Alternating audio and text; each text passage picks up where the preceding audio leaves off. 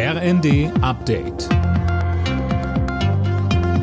Stündlich neu. Auf den Punkt informiert. Ich bin Dirk Justes. Guten Morgen. Auch genau ein Jahr nach dem schweren Erdbeben sind Hilfsorganisationen im Grenzgebiet zwischen Syrien und der Türkei aktiv. Bei der Katastrophe waren Zehntausende Menschen gestorben, viele verloren ihr Zuhause. Der Verein Arche Nova aus Dresden kümmert sich jetzt um Sanitäranlagen und Schulprojekte. Matthias Andersson von Arche Nova sagte uns. Das ist ein immer wieder umkämpftes Gebiet. Das Erdbeben hat es natürlich noch weitaus verschlimmert. Das heißt also Menschen, die eine Bleibe hatten vor dem Erdbeben, sind dann auch wieder auf der Straße gewesen. Und ein Jahr später sind viele dieser Menschen auch weiterhin in temporären Unterkünften und in Camps. Politiker aus aller Welt haben König Charles viel Kraft und gute Besserung gewünscht.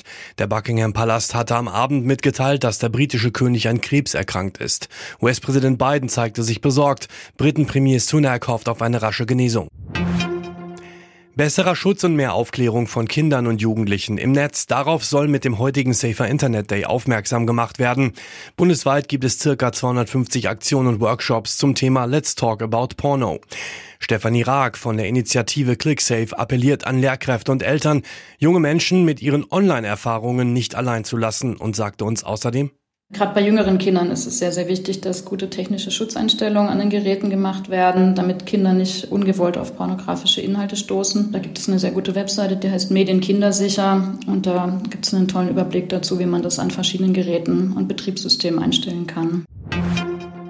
Auf deutschen Autobahnen hat es letztes Jahr wieder deutlich mehr Staus gegeben. Laut ADAC wurden fast 700 Staus mit über 20 Kilometern Länge registriert. Das waren mehr als 2022, aber noch weniger als vor Corona. Die meisten Staus gab es in NRW, Bayern und Baden-Württemberg. Alle Nachrichten auf rnd.de